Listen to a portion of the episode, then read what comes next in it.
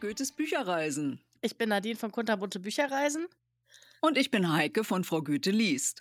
In 24 Folgen sprechen wir über buchrelevante Themen. Hört jeweils am 1. und am 15. eines Monats alles, was man übers Buch bloggen und als Leser wissen will. Heute geht es um Contentsammlung. Ja, überall hört man gerade, dass man Content kreieren soll und dieser dann auch noch Mehrwert für die Leser bieten soll. Was ist denn damit gemeint? Ja, Content ist ja das englische Wort für Inhalt. Jeder Blogartikel hat somit schon mal Content. Daher ist der Mehrwert für den Leser eigentlich der schwierigere Teil. Hm, wie soll ich das jetzt erklären? Also es muss den Leser so faszinieren, dass er sich den ganzen Artikel durchliest und eben nicht nach der Hälfte abbricht, wenn es überhaupt zur Hälfte kommt. Ne? Leider haben Experten aber auch herausgefunden, dass die Aufmerksamkeitsspanne im einstelligen Sekundenbereich liegt. Es muss also gleich mit einem Knall beginnen, damit überhaupt weitergelesen wird. Ja, und in Reels und auf TikTok ist das ja noch schlimmer. Das scrollen die ja alle Sekunden weiter. Genau, da muss der Hook, so nennt man das ja, dann bereits in den ersten beiden Sekunden kommen. Ansonsten sind sie wieder weg, ne?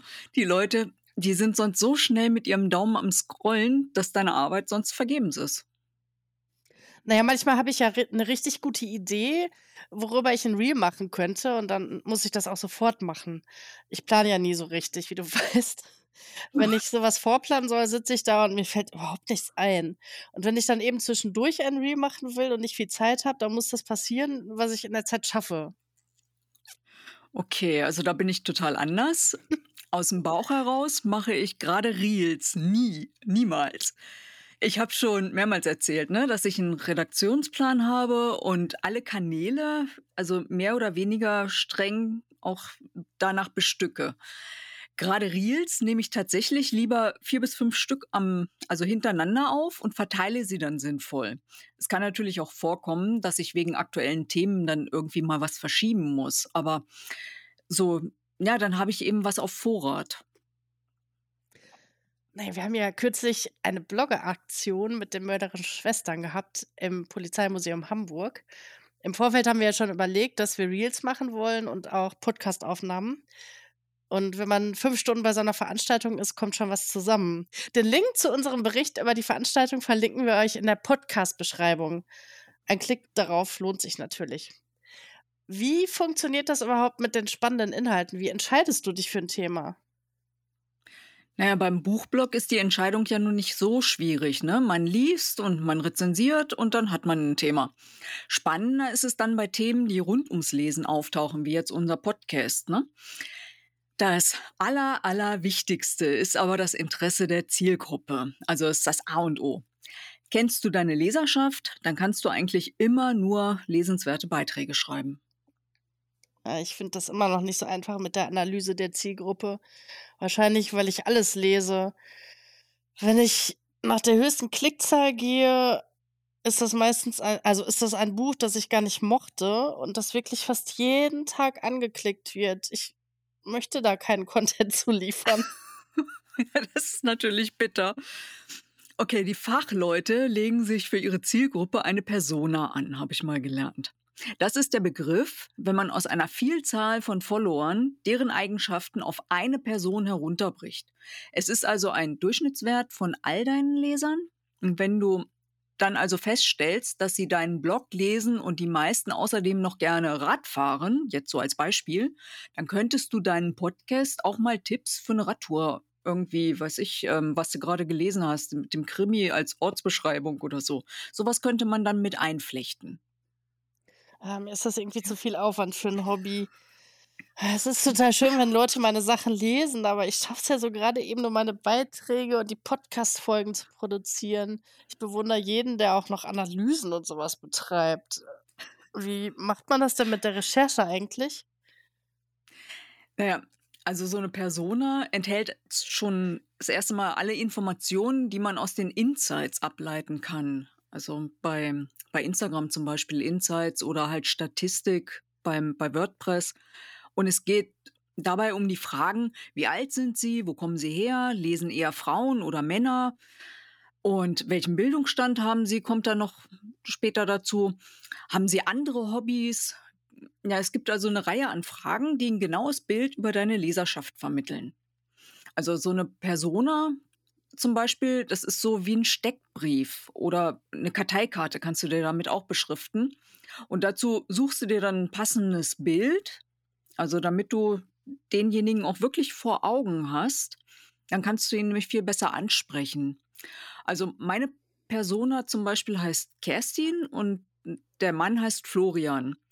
Die Namen habe ich nicht willkürlich gewählt, sondern ich habe dann geguckt, was der Durchschnitt, wie alt er ist und welche Namen halt im, im Durchschnittsgeburtsjahr halt am häufigsten gebraucht wurden. Ja, und das waren die beiden eben. Ja, wenn du also dann weißt, für wen du schreibst, dann muss man nur noch wissen, für was sich die Zielgruppe sonst noch interessiert. Würde ich zum Beispiel zum Autorennen gehen, bekäme ich wohl eher keine Likes. Ne? Wer meinen Blog folgt, der liest vermutlich viele historische Romane und Krimis. Wenn ich also mal einen Museumsbesuch, na, wie das Polizeimuseum halt verblogge, dann wird das auch gelesen. Oder 2018 war ich beim Landesmuseum in Speyer, da war so eine Ausstellung über Richard I. Das passte natürlich dann zum historischen. Also darüber habe ich ja auch schon viele Romane rezensiert und das passte dann eben als, als Mehrwert. Ja, dort habe ich übrigens meinen allerersten Podcast aufgenommen. Oh, okay. Ah, das ist schon interessant, aber ich weiß nicht, ob ich die Zeit dafür aufbringe. Muss ich mal überlegen. Bei mir ist es ja auch eher so, dass ich unter der Dusche eine Idee habe, was ich cool finden würde. Also ich gehe ja immer danach, was ich cool finden würde. Und dann muss ich das sofort machen. Das Problem ist, unter der Dusche ist natürlich ein doofer Ort, weil ich kann da nichts aufschreiben. und wenn ich dann meine Idee immer weiter spinne, bis sie total groß ist, habe ich, naja, weiß ich gar nicht, wie ich das alles behalten soll, bis ich aus der Dusche komme. Und dann murmel ich immer vor mich hin, äh, irgendwas muss ich jetzt noch machen und so. Also, Vielleicht wäre dann wasserfester e-, Edding halt irgendwie. Naja, oder irgendwas, wo ich mit aufnehmen kann, was auch wasserfest ist. Keine Ahnung. Also auch solche Ideen sind bei mir spontan, wenn du dich erinnerst im Urlaub, wo ich diese Discord-Gruppe plötzlich ja. gegründet habe. ich weiß auch nicht. Ja, ich habe ähm, noch nie irgendwelche Tools genutzt, um Ideen zu finden. Die kommen einfach so. Aber hm, vielleicht hast okay. du noch Tipps, wie man Ideen finden kann? Ja, also einmal geht es natürlich spontan, also aber ansonsten, ich habe es auch so gelernt, dass die auf Knopfdruck kommen, halt so, wenn man halt vorher ein bisschen analysiert, ne?